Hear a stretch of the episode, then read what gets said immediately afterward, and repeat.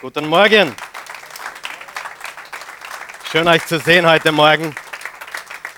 Danke nochmal an die Linda und ihr Team, die für die Christi einspringen. Das ist nicht toll. Geben wir ihnen nochmal einen Applaus. Das ist wirklich gewaltig. Danke. Ja, und äh, der Eugen hat schon angekündigt, wir setzen heute diese Serie fort, wo es um echten Glauben geht, um realen Glauben, um eine echte Beziehung zu Gott und was es wirklich bedeutet zu glauben. Und wir haben schon mit einigen falschen Glauben sozusagen aufgeräumt und wir nennen diese falschen Glauben Aberglauben. Okay? Und äh, heute Morgen bevor wir zur Botschaft gehen, möchte ich nochmal persönlich alle Zuseher und Zuhörer begrüßen in Deutschland, Österreich und der Schweiz. Geben wir nochmal einen kräftigen Liebesapplaus. Super, dass Sie dabei sind. Wunderbar.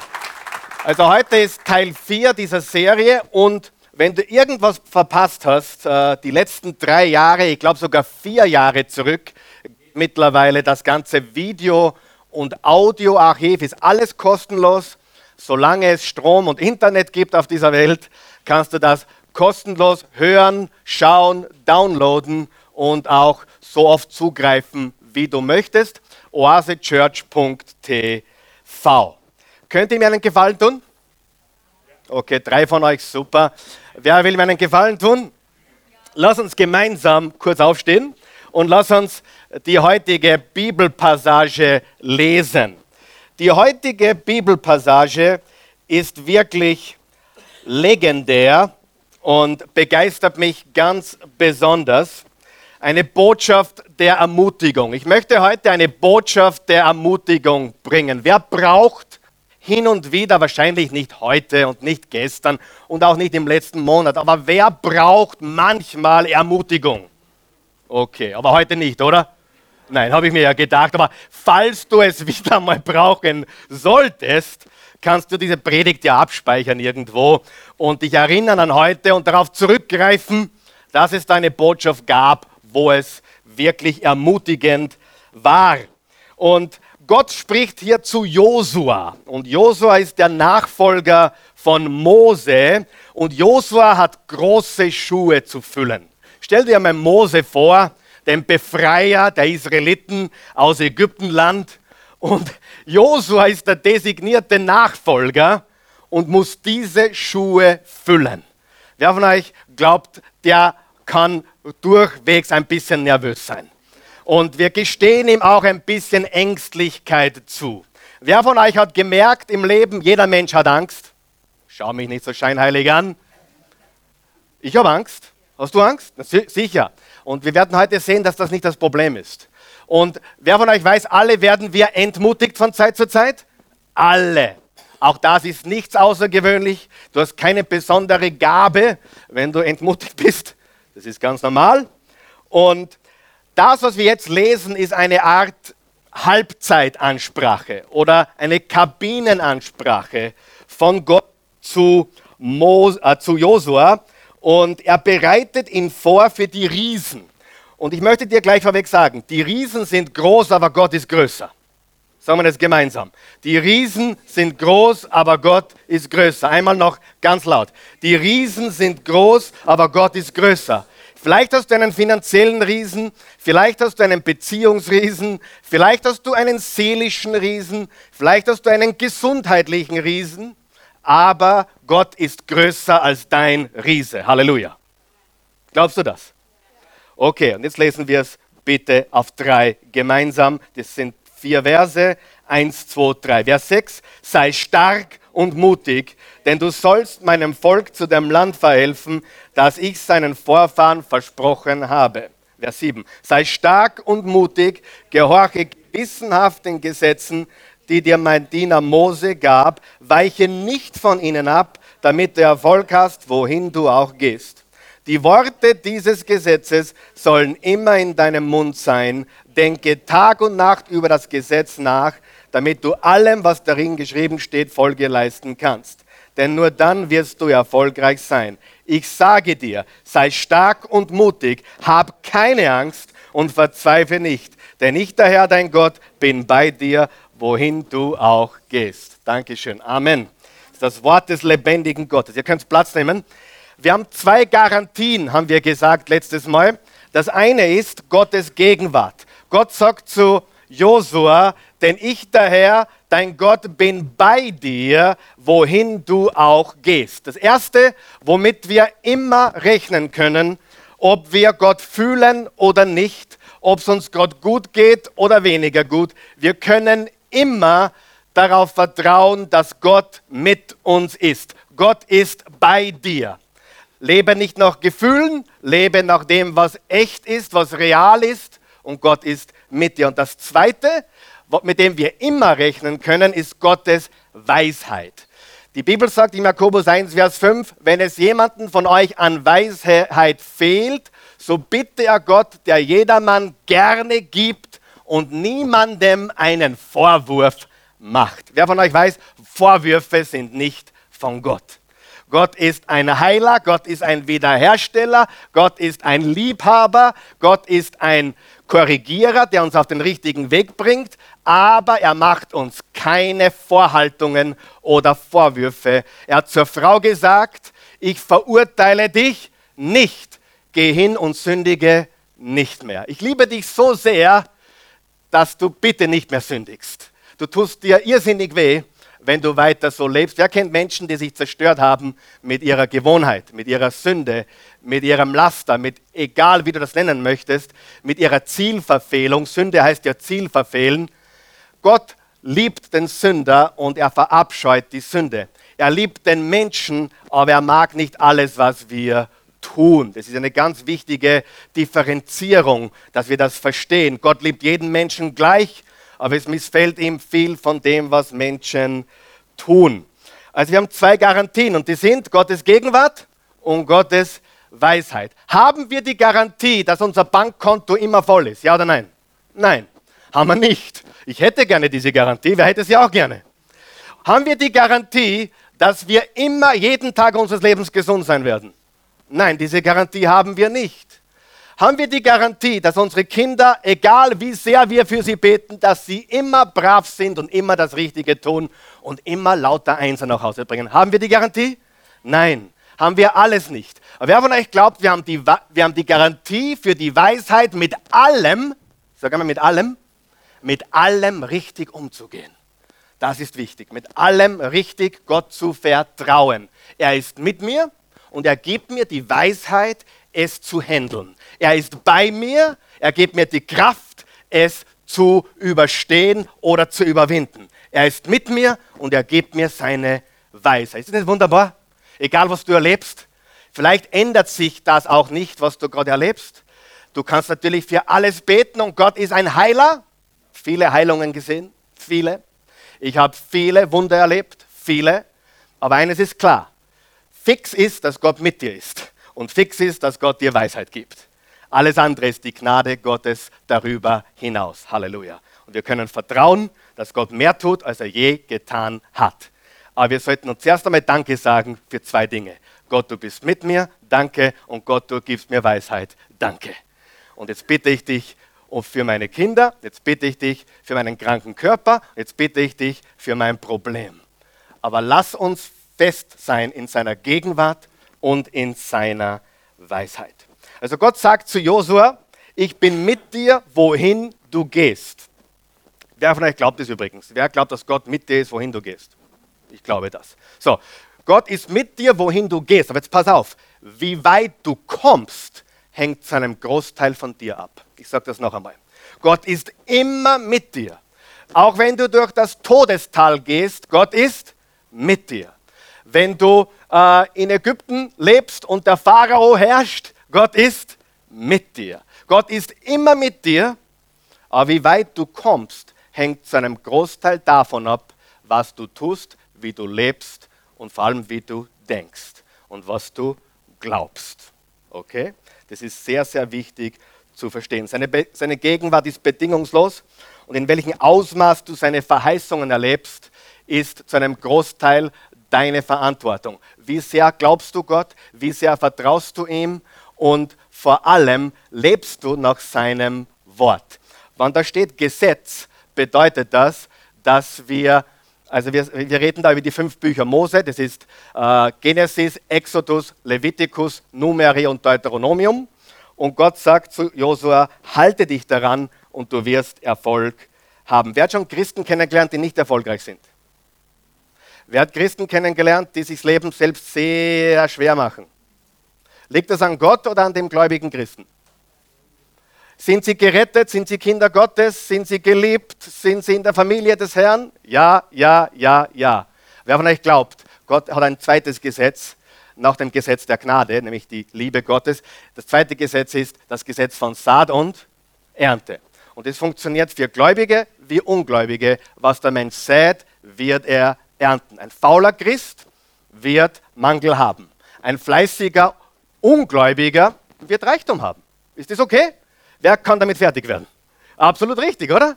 Weil Gott kein Betrachter der Person ist, sondern sein Wort für alle gültig ist. Ja? Die Ampel fragt nicht, welche Hautfarbe du hast, wie alt du bist, wie jung du bist, äh, ob du ledig bist oder, oder verheiratet bist, ob, ob du bei Rot stehen bleiben musst oder nicht. Ja? Äh, oder ob das Radar blitzt oder nicht. Das blitzt für alle gleich. Ich kann das bezeugen. Es blitzt sogar, wenn ich gerade eine Stunde gebetet habe im Auto und schnell unterwegs bin. Es blitzt trotzdem. Und dann ärgere ich mich unfassbar, Gott, jetzt habe ich eine Stunde gebetet, ich habe gesungen und du lässt mich trotzdem ins Radar fahren. Was er gesagt hat? Fahr langsamer.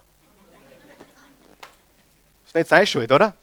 Wer von euch sieht, dass es ganz wichtig ist, dass wir Gott vertrauen, wofür wir ihm vertrauen können und dürfen, aber dass er nicht verantwortlich ist für das, was wir wissen, das gut ist zu tun und wir tun es nicht.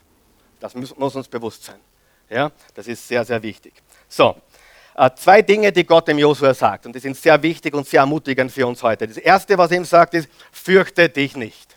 Fürchte dich nicht. Das ist ein, ein, ein Satz, der, der dreistellig in der Bibel vorkommt, also sicher über 100 Mal. Fürchte dich nicht. Und das Zweite, was er ihm sagt, ist, lass dich nicht entmutigen. Mit anderen Worten, verzweifle nicht.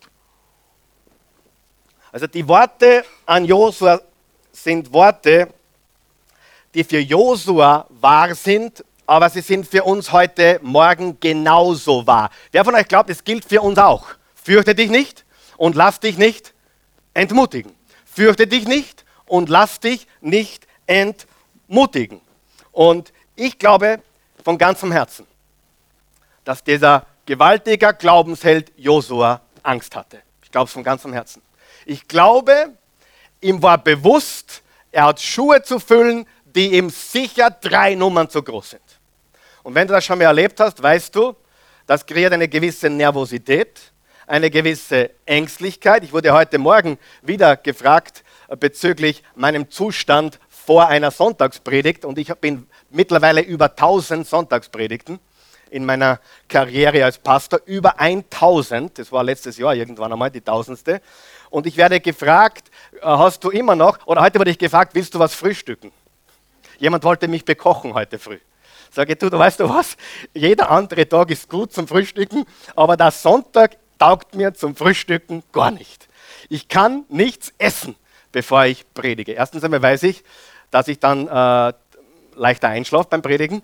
Und, und äh, wenn ich einschlafe, kein Wunder, dass ihr einschlaft. Also kann euch da nicht einmal böse sein. Also ich, es macht mich träge, es macht mich müde, es macht mich äh, nicht ganz scharfsinnig, wie wenn ich quasi ohne Essen am Sonntag hier spreche. Das mache ich jeden Sonntag. Ich habe was zum Trinken, ich habe ein paar Kaffee, damit ich auch wach bleibe. Äh, aber Essen ist nichts. Und die Wahrheit ist, äh, ich habe auch ein ungutes Gefühl im Bauch. Ich habe so ein bisschen ein, ein Kribbeln jedes Mal und immer, immer noch diese Anspannung. Kennt das jemand? äh, die geht auch nicht weg und ich bin so froh, dass sie nicht weggeht. Und äh, du musst jetzt vorstellen, der Josua hat sicher Nervosität und Ängstlichkeit verspürt. Und ich möchte Josua dem verteidigen, weil ich ganz einfach glaube, dass es normal ist, Angst zu spüren. Und übrigens, Gott hat nicht von Gefühlen hier gesprochen. Er hat gesagt, fürchte dich nicht. Er hat nicht gesagt, fühle dich nicht ängstlich. Er hat gesagt, hab keine Angst. Hallo? Hab keine Angst. Wenn du zum ersten Mal in ein Flugzeug steigst und mit einem Fallschirm runterspringen willst, ich habe es noch nicht getan, weil ich einfach ein Angsthase bin. Ja?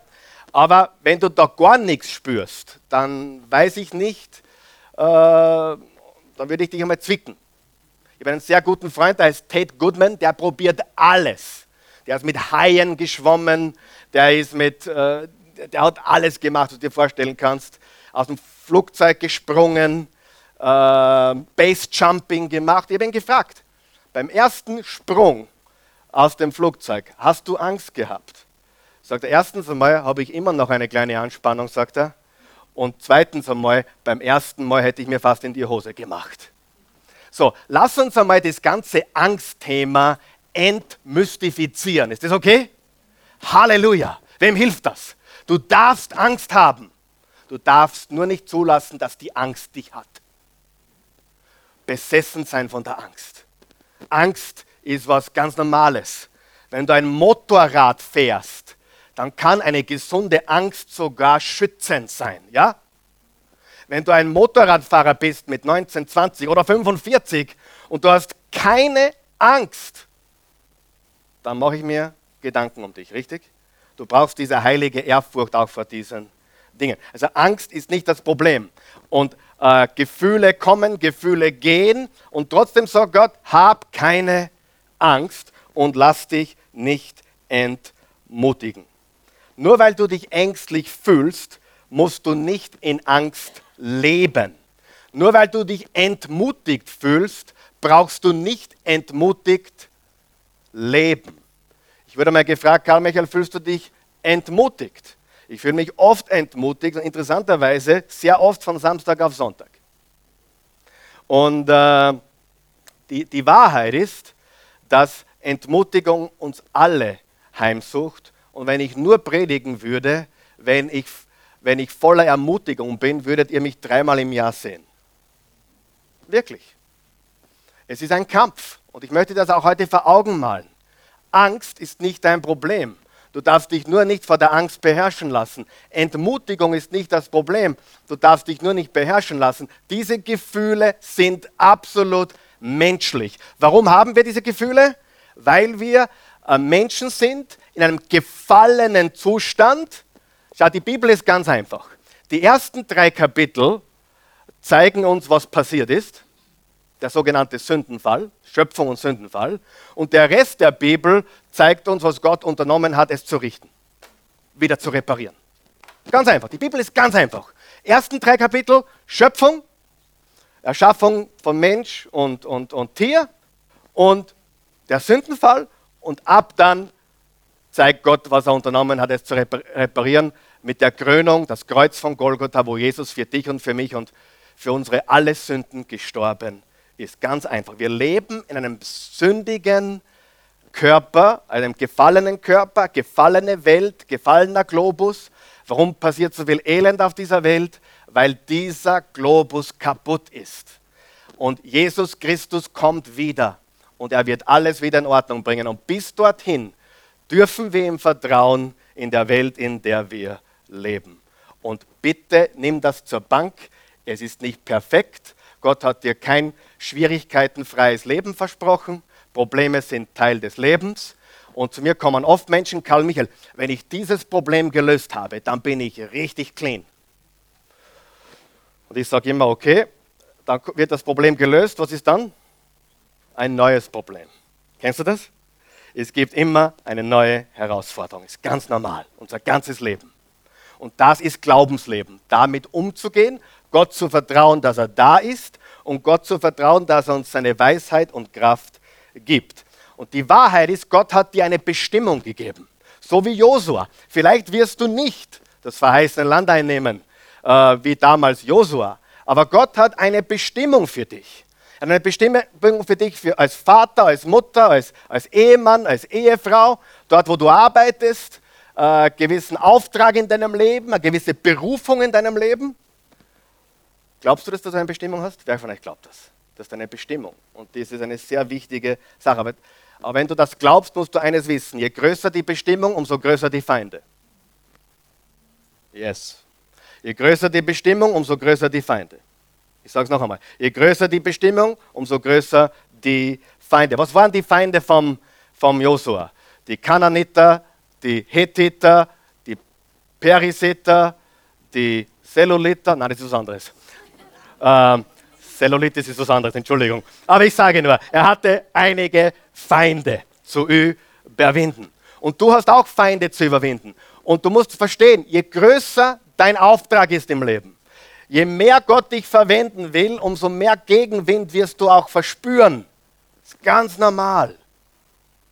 Gott hat dir eine Bestimmung gegeben. Ich habe eine Bestimmung. Sagen wir das gemeinsam. Ich habe eine Bestimmung. Gott hat einen Plan für mein Leben. Ganz wichtig. Und die wahren Feinde Josuas waren nicht die Kananiter, die Hethiter und die Perisiter. Und deine Feinde sind keine Menschen. Ich glaube, das ist auf der Outline jetzt.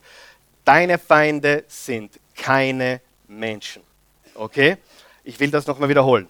Kein Mensch ist dein wirklicher Feind. Dein wahrer Feind ist keine andere Person. Und das nächste, kein, äh, der, der, kein Umstand oder keine Situation, wo habe ich es?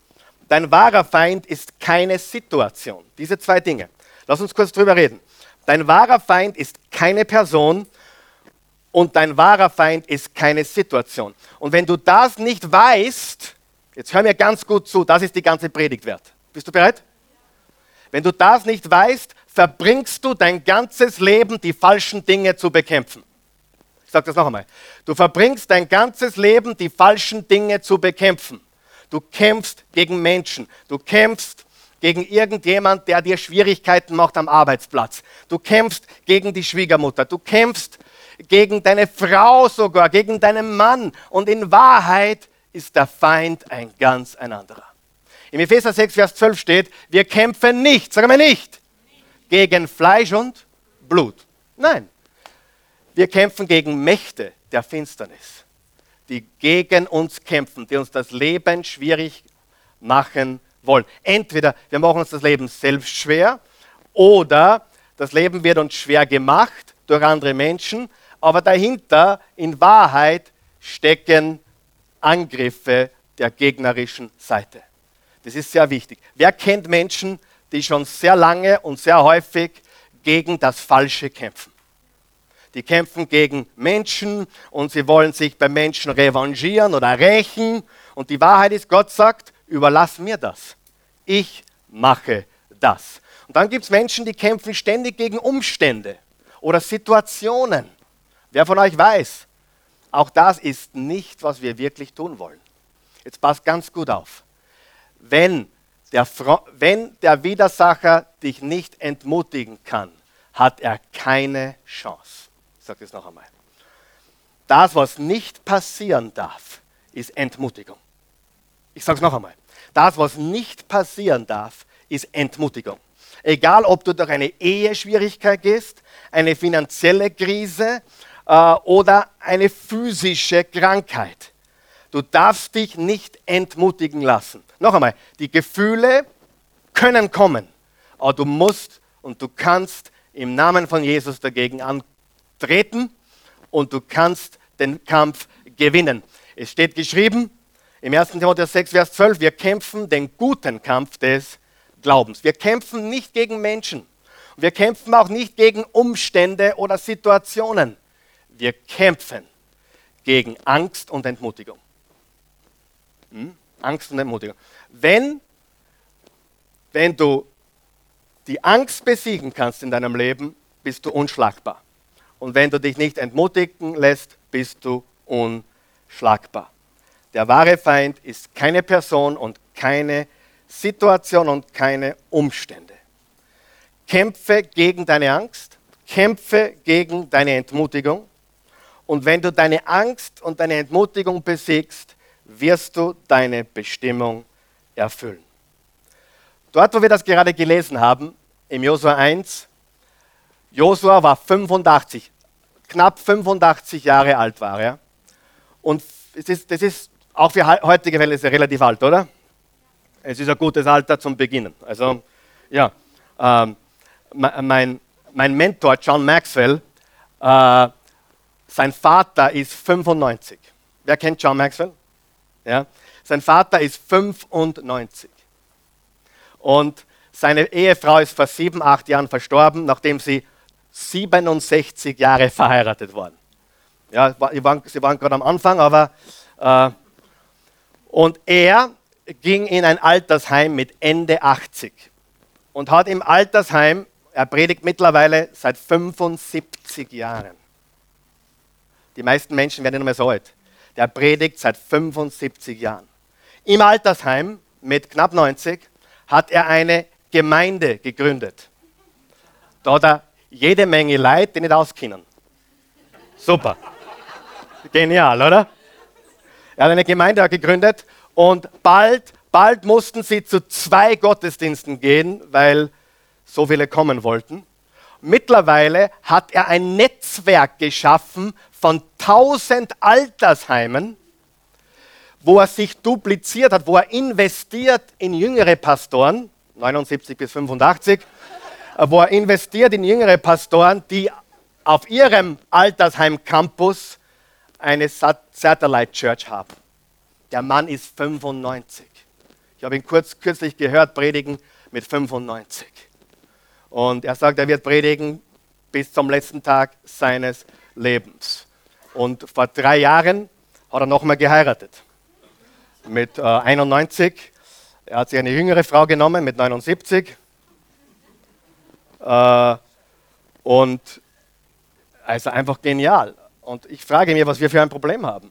Warum wir so voller Angst sind, so voller Entmutigung sind und glauben, es ist vorbei. Hey, solange du Atem äh, hast und solange Blut durch deine Venen fließt, hat Gott eine Bestimmung für dein Leben. Bist du meiner Meinung? Ja, lass uns nicht aufgeben. Lass uns nicht aufgeben. Wie muss das entmutigt gewesen sein, wenn du mit nach 67 Jahren Ehe dein Highschool-Sweetheart verlierst. Und trotzdem ist er aufgestanden, gesagt, jetzt fangen wir nochmal an. Wow. Wer hat echt glaubt, unser Gott kann das. Unser Gott kann das. Und unser Gott kann noch viel mehr, wenn wir es zulassen. Und jetzt schauen wir kurz zurück, 40 Jahre vorher, okay? 40 Jahre vorher war Mose äh, in der Blüte. Und er hätte eigentlich das Volk hinüber, hinüberführen sollen äh, ins verheißene Land. Aber er war ein bisschen ungehorsam und Gott hat gesagt, du darfst nicht, aber Josua wird es tun. Und 40 Jahre vorher hat Mose zwölf Spione ausgesandt ins verheißene Land, um zu schauen, wie es dort ausschaut, wie die Begebenheiten sind und so weiter. In Vers 31 steht 4. Mose 13, Vers 31.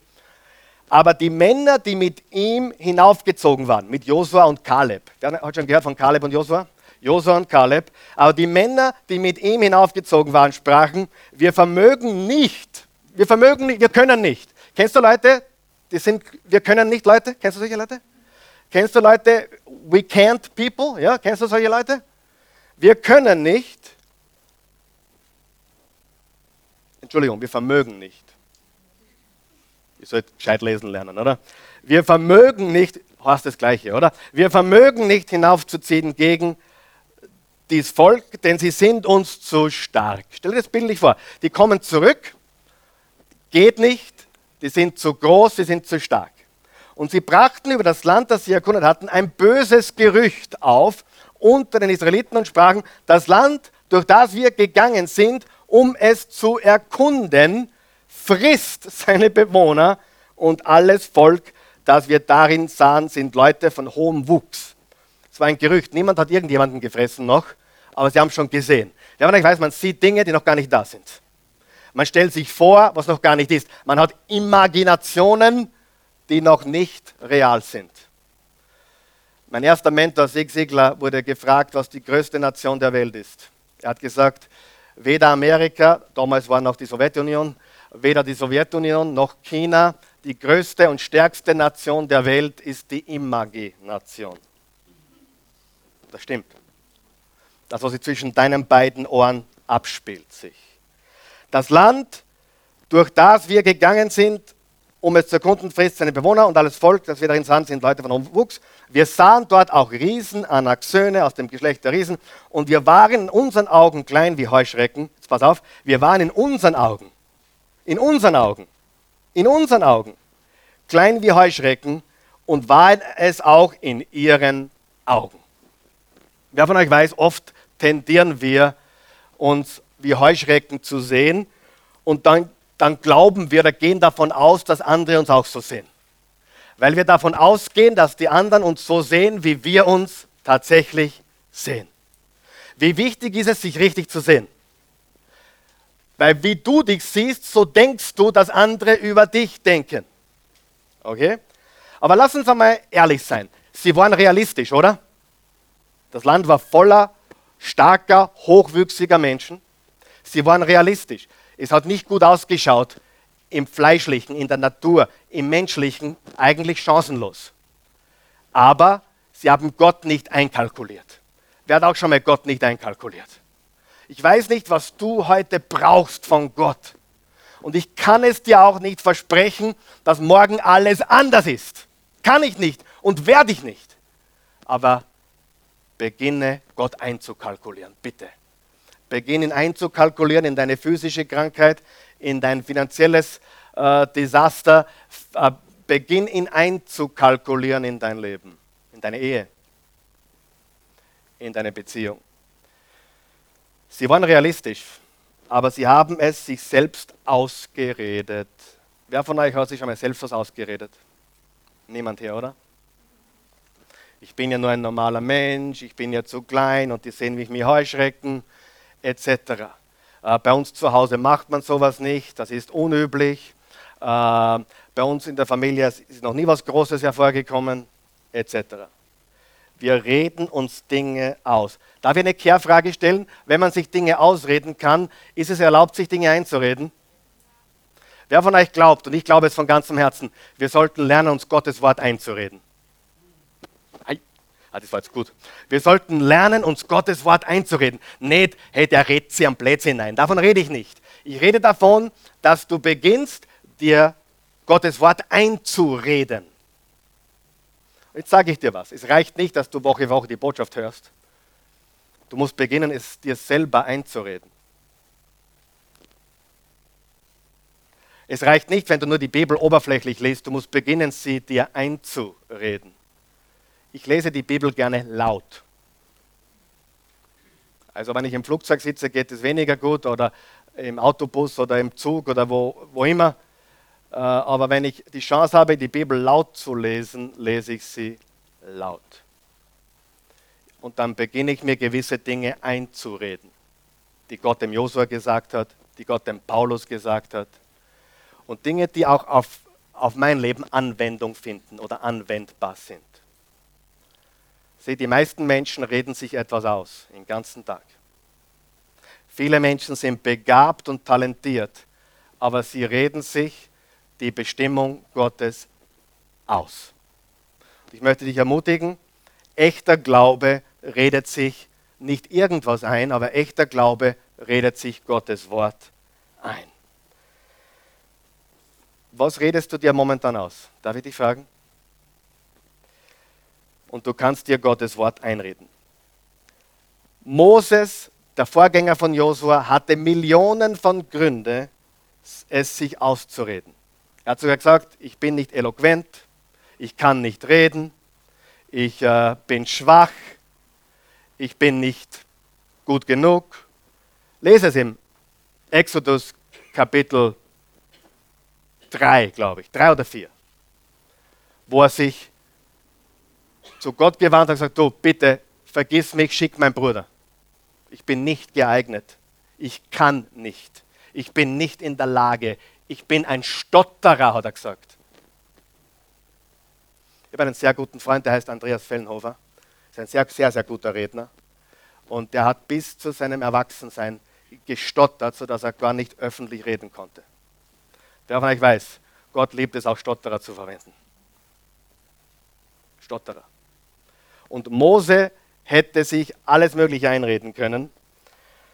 Und Josua hat das alles gesehen. Josua hat miterlebt, dass Moses sich Dinge eingeredet hat, die dazu geführt haben, dass er vom Berg Nebo, wer war schon mal dort, Berg Nebo, hinübergeschaut hat ins verheißene Land, nach Israel, aber selbst nie eingenommen hat. Und deswegen war Josua an der Reihe. 4. Mose 14, Vers 6 bis 10. Zwei der Spione, Josua der Sohn Nuns und Kaleb der Sohn Jephunes, zerrissen ihre Kleider und sagten zu den Israeliten, das ist 40 Jahre vorher wieder, ja, das Land, das wir durchwandert und, und ausgekundschaftet haben, ist sehr gut. Und wenn der Herr uns gut gesinnt ist, wird er uns in dieses Land bringen und es uns geben. Es ist ein Land, in dem Milch und Honig überfließen. Aber lehnt euch nicht gegen den Herrn auf und habt keine Angst vor den Bewohnern des Landes. Sie werden eine leichte Beute für euch sein. Sie haben keinen Schutz, aber mit uns ist der Herr. Mit uns ist der Herr. Mit dir ist der Herr. Sag es. Mit mir ist der Herr. Sagst du dann noch mal. Mit dir ist der Herr. Er ist mit dir. Glaubst du das?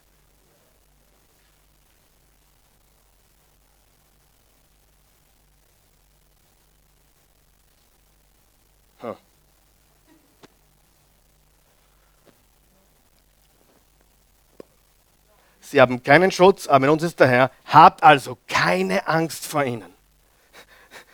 Äh, die ganze Gemeinschaft wollte Josua und Kaleb steinigen, weil sie mutig waren, weil sie stark waren. Doch der, da erschien allen Israeliten die Herrlichkeit des Herrn am Zelt Gottes. Wie gut ist denn Gott? Sogar denen, die gezweifelt haben, hat er gesagt, hey, vertraut mir, ich bin da. Gott ist mit mir. Und nur du kannst dir Gottes Bestimmung für dein Leben ausreden oder einreden. Du kannst dir den Plan Gottes ausreden oder einreden. Manche Menschen reden sich eine schlechte Ehe ein. Manche reden sich ein, dass sie nie was Großes bewegen werden. Manche reden sich ein, dass sie nie geeignet sind, Kinder zu haben. Naja,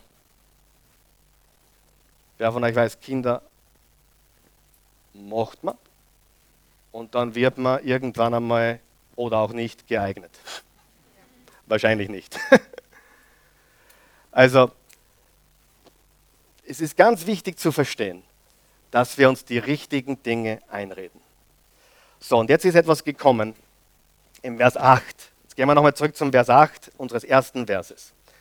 Und das hat mich wirklich begeistert. Die Worte des Gesetzes sollen immer in deinem Mund sein. Wo sollen sie sein? Wo? In deinem Mund. Denke Tag und Nacht über das Gesetz nach, damit du in allem, was drin geschrieben steht, Folge leisten kannst, denn nur dann wirst du erfolgreich sein. Das Wort Gottes soll in deinem Mund sein. In deinem Mund. Sieh, es ist schön, wenn du es hörst, Schön, wenn du einen Prediger hast, den du schätzt und wo du das Wort annehmen kannst. Aber das Wort muss beginnen, aus deinem Mund zu kommen. Es muss aus dir heraus kommen. Wir den nächsten Vers. 5. Mose 31, Vers 7. Danach ließ Mose Josua rufen, das ist wieder 40 Jahre vorher, und sagte vor ganz Israel zu ihm, sei stark und mutig, denn du sollst diese Menschen in das Land führen, das der Herr ihren Vorfahren mit einem Eid versprochen hat. Du wirst es als Erbe unter ihnen aufteilen. Das sagt jetzt der Mose dem Josua. Hast du das gemerkt? Aber weißt du, was er ihm nicht gesagt hat? Wie? Schön, hey, du sollst es einnehmen, du sollst es aufteilen, aber wie? Und das lernt er von Gott. Indem mein Wort in deinem Munde ist. Indem du Gottes Wort sprichst, indem du dir nicht irgendetwas. Sie, wir reden nicht von äh, Selbstgesprächen, die irgendwas daherreden. Wir reden vom Wort Gottes sich einreden. Versteht das jeder? Ja? Und das macht den Unterschied. Und jetzt sage ich dir vielleicht den wichtigsten Satz der heutigen Botschaft. Habe ich schon einmal gesagt heute, aber noch einmal. Das ist jetzt vielleicht der wichtigste Satz, wenn du im Leben gewinnen willst. Pass auf, ich glaube, es ist auf der Outline. Du musst lernen, dich selbst zu ermutigen. Du musst lernen, dich selbst zu ermutigen. Du kannst nicht hoffen, dass dich das am Sonntag der Pastor wieder ermutigt. Du kannst nicht hoffen, dass dir irgendjemand wieder eine schöne Nachricht schickt oder ein tolles E-Mail. Diese Dinge kommen, okay? Aber wer von euch weiß, manchmal bist du alleine und du musst lernen, dich selbst zu ermutigen. Ich habe Angst, aber die Angst hat mich nicht. Ich fühle mich manchmal entmutigt, aber ich lasse mich nicht entmutigen. Und jetzt, ich habe mal einen Satz aufgeschrieben, der ist ziemlich cool. Das Problem. Wir hören uns zu oft zu und wir reden zu selten mit uns selbst. Wir, wir hören uns oft zu bei allem Schwachsinn, den wir uns selbst erzählen. Und wir sollten ganz bewusst zu uns selbst sprechen. Das ist eine gewaltige Power. Hör auf, dir ständig zuzuhören. Ein, ein ganz bekannter Prediger hat gesagt, ich habe gelernt, meine Zweifel zu bezweifeln. Wow, das ist gut, das ist gut. Ich habe gelernt, meine Zweifel zu bezweifeln. Und ich habe gelernt, mich nicht vor der Angst zu fürchten. Ganz wichtig. Sieh, du musst lernen, dich selbst zu ermutigen. Weil meistens im Leben ist niemand da. Hat das jemand schon gemerkt? In Wahrheit bist du alleine mit Gott. Wer weiß das? Natürlich gibt es Brüder und Schwestern und Familie. Aber wer von euch weiß, die ganze Welt liegt im Argen. Die ganze Welt liegt im Argen. Ich bin der Einzige, der an mich denkt. Das war jetzt ein Witz. Ja, aber wer von euch weiß, die Menschen sind mit sich so beschäftigt. Jeder ist mit sich so beschäftigt. Und du musst lernen, dich selbst zu ermutigen. Äh, und ehrlich gesagt, wir führen alle Selbstgespräche. Alle. Ich führe sehr gern qualitative Selbstgespräche. Es gibt zwei Gründe dafür. Erstens spreche ich gerne mit intelligenten Menschen. Und zweitens höre ich gerne intelligenten Menschen zu. War auch ein Witz, aber ich schlafe heute. Ist okay. Sieh, jeder hat einen schlechten Tag, richtig? Und im Psalm 42 steht, wie der Psalmist einen schlechten Tag hat. Psalm 42, Vers 2, wie der Hirsch nach frischem Wasser lechzt, so lechzt meine Seele nach dir, o oh Gott. Meine Seele dürstet nach Gott, ja nach dem lebendigen Gott. Wann endlich werde ich wieder zum Heiligtum kommen und dort vor Gottes Angesicht stehen? Tränen sind meine einzige Speise Tag und Nacht. Das ist ziemlich melancholisch. Ständig frag, fragt man mich, wo ist denn nun dein Gott? Der hat einen schlechten Tag. Wer merkt es? Vers 5, er hat, er hat immer noch einen schlechten Tag. Ich erinnere mich an frühere Zeiten. Oh, die schönen guten alten Zeiten. Wenn doch es nicht so wäre wie früher. Lasse meine Gedanken und Gefühlen freien Lauf. Was man nicht tun darf. Man muss sie im Griff haben. Wie schön war es doch, als mein Volk zu Gottes Heiligtum führte. Begleitet von Jubel und Dank im feierlichen Festzug mit vielen Menschen. Wie schön war es damals.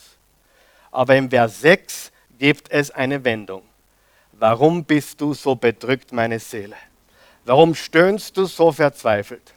Warte nur zuversichtlich auf Gott, denn ganz gewiss werde ich ihm noch dafür danken, dass er mir sein Angesicht wieder zuwendet und mir hilft. Er hat einen schlechten Tag und kratzt die Kurve.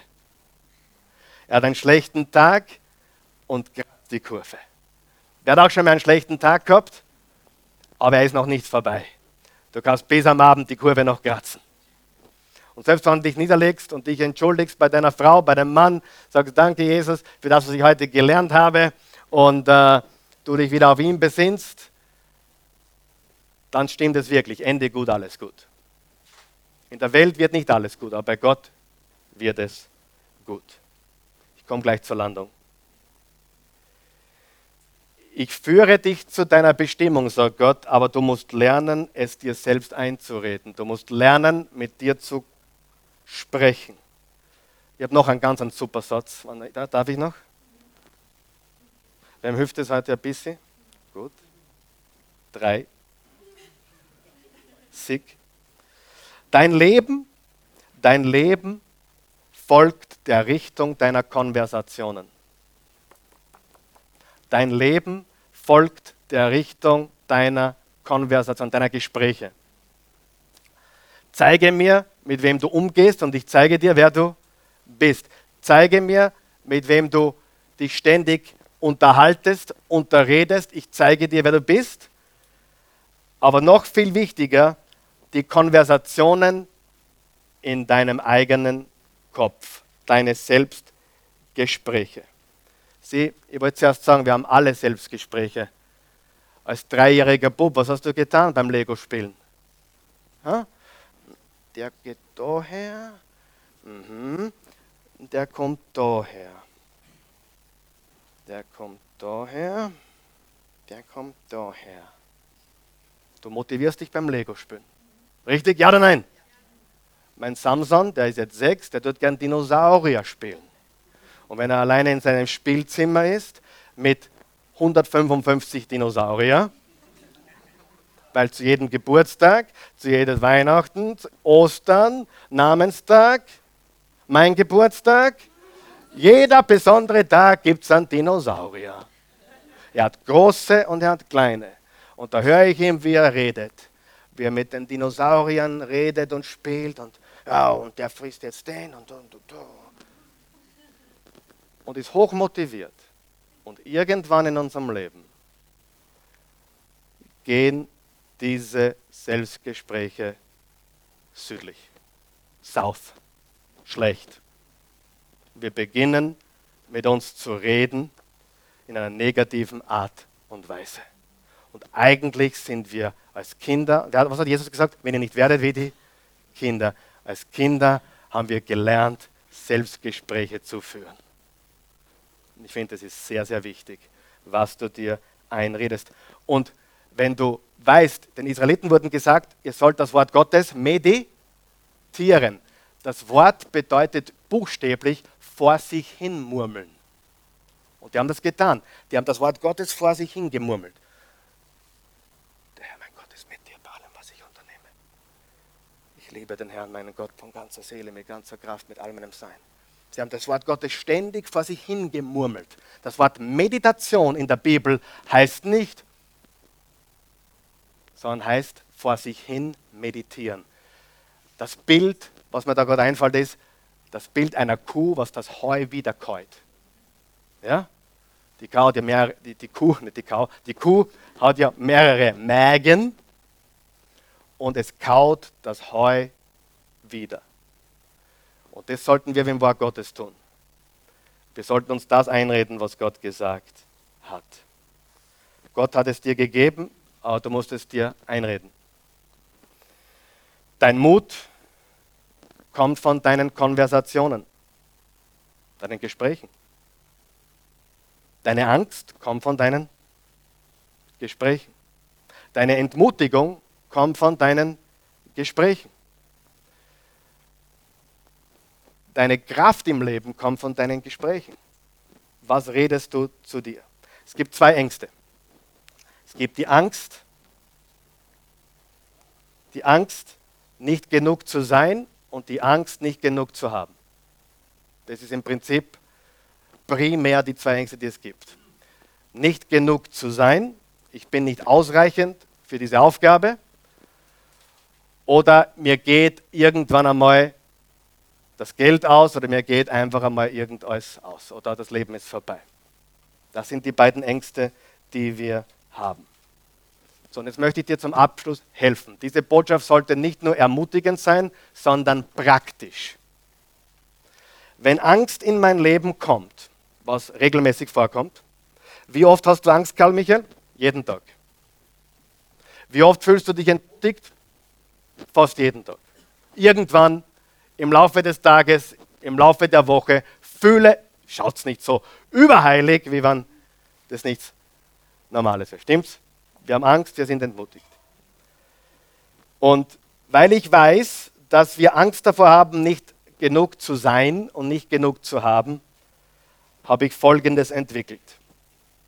Pass auf, Christus ist in mir. Ich bin mehr als genug. Sagen wir das gemeinsam. Christus ist in mir. Ich bin mehr als genug. Christus lebt in mir. Ich bin mehr als genug. Ja, ich, ich reiche nicht für diese Aufgabe, aber Christus ist in mir, du, er ist, ich bin mehr als genug. Ja, ich weiß nicht, wie ich das schaukeln soll, wie ich das hinkriegen soll, aber Christus ist in mir, ich bin mehr als genug. Das ist was zum Aufschreiben, Freunde. Christus ist in mir, ich bin mehr als genug. Und hier ist die gute Nachricht des neuen Bundes. Er ist nicht nur mit dir, sondern er lebt in dir. Und echter Glaube vertraut auf seine Gegenwart, vertraut auf seine Weisheit und lernt das Wort Gottes nicht nur zu hören, sondern auch zu sagen, zu sprechen über sein eigenes Leben. Und du kannst es ganz persönlich machen. Wenn du mit Krankheit kämpfst, kannst du sagen, Christus ist in mir, er ist mein Heiler, ich vertraue ihm, ich bin gesund. Zum Beispiel, du kannst das für dich persönlich machen.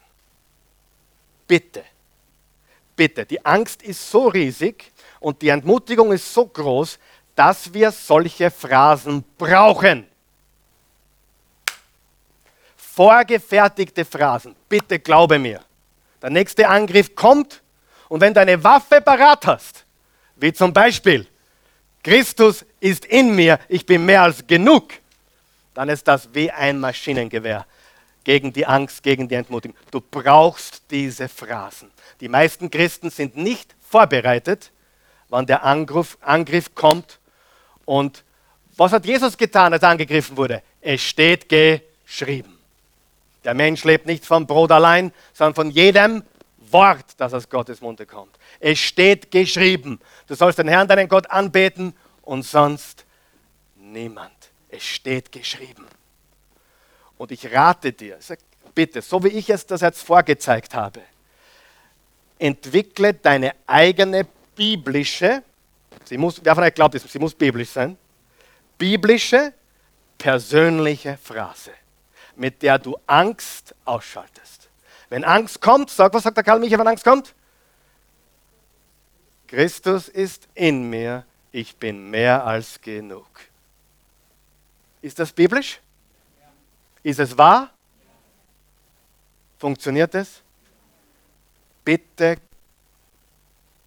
heutige Hausaufgabe, deine Phrase für deine Situation, maßgeschneidert für deine Situation, biblisch. Okay? Wenn du die Phrase fertig hast und du nicht weißt, ob sie biblisch ist, dann zeig sie einen Christen, der sich ein bisschen besser auskennt in der Bibel. Du kannst sie mir auch gerne nächsten Sonntag mitnehmen und ich schaue sie mir bei der Tür draußen an. Gerne. Aber es ist mir ein großes Anliegen, dass du weißt, Angst kommt, so wie der Briefträger jeden Tag. Aber ich habe eines gelernt, man braucht das Paket nicht annehmen. Du bist nicht verpflichtet. Du kannst sagen, Annahme verweigert, Retour an, Absender. Das kannst du immer tun. Aber du brauchst eine Waffe. Und Gottes Wort ist eine Waffe. Christus ist in mir, ich bin mehr als genug. Christus ist in mir, er ist mein Heiler, ich bin gesund. Was immer für deine Situation zutrifft, tu das und du wirst ein siegreiches Leben führen. In Jesu Namen. Amen. Lass uns aufstehen. Guter Gott, wir loben, preisen und erheben dich. Wir danken dir für deine unendliche Güte und Gnade und dein Erbarmen. Du bist ein treuer Gott, du bist ein gnädiger Gott. Wir danken dir für deine unendliche Liebe. Wir wissen, dass du ein liebender Gott bist. Wir wissen auch, dass wir auf einem gefallenen Planeten leben, wo es viel Leid gibt wo es viel Krankheit gibt, wo es viel Mangel gibt. Aber du bist nicht der Urheber dieser Dinge. Du bist der Gott, der mehr ist als genug. Du bist immer da und du gibst uns immer deine Weisheit. Und wir dürfen mit jedem Anliegen zu dir kommen. Und ich bitte dich von ganzem Herzen, dass du diese Botschaft und vor allem diesen letzten Satz heute Christus ist in mir, ich bin mehr als genug, tief in unsere Herzen brennst. dass wenn Angst kommt oder Entmutigung wieder anklopft, dass wir gewappnet sind und sagen können, Christus ist in mir. Ich bin mehr als genug. Vielleicht siehst du zu heute Morgen oder du bist hier heute Morgen und du weißt nicht, ob Christus wirklich in dir ist. Das ist ein guter, guter Start. Und das ist eine, eine gute Frage und eine gute Erkenntnis. Die Bibel sagt, wenn du an Jesus Christus glaubst, bist du gerettet und du hast, du bist Tempel Gottes und Tempel des Heiligen Geistes. Die Bibel sagt, dass Gott die Welt so sehr geliebt hat, dass er einen einzigen Sohn gab, damit jeder, der an ihn glaubt, nicht verloren geht, sondern ewiges Leben hat. Das Evangelium bedeutet, er hat unsere Sünden beseitigt. Er hat uns vergeben und er hat unsere Sünden weggewaschen und hat uns einen neuen Anfang gegeben. Wenn Jesus, wenn Gott dich sieht, sieht er Jesus, wenn du an ihn glaubst. Und im Römer 10 steht, was du tun musst. Mit dem Munde bekennen, Jesus ist mein Herr, und mit dem Herzen glauben, du bist auferstanden. Und du kannst das tun, auch wenn du Zweifel hast. Du kannst einen Schritt des Glaubens machen, selbst mit Zweifel in deinem Kopf. Aber bitte lass diesen Tag nicht vorübergehen, ohne Jesus Christus zu deinem Retter, Herrn und Erlöser zu machen. Wenn du das möchtest, wir helfen dir mit einem kurzen, einfachen Gebet. Bete mit uns, guter Gott, ich komme zu dir, wie ich bin. Ich bin ein Sünder. Ich habe gesündigt. Ich brauche einen Retter. Jesus sei mein Retter. Erlöse mich, befreie mich von aller Schuld, wasche mich jetzt, weiß wie Schnee. Danke, dass ich jetzt von vorne beginnen kann. Dass du meine gesamte Vergangenheit getilgt hast. Dass du jetzt momentan meine Gegenwart erfüllst. Mit deinem Frieden, mit deiner Freude, mit deiner Liebe und dass meine Zukunft für immer gesichert ist. Jesus, weil du jetzt mein Herr und Retter bist, habe ich keine Angst. Ich vertraue dir. Die Zukunft liegt in deiner Hand. Ich gebe dir meine Ängste. Ich gebe dir meine Entmutigung. Christus ist in mir. Ich bin mehr als genug. In Jesu Namen. Lass uns Jesus feiern.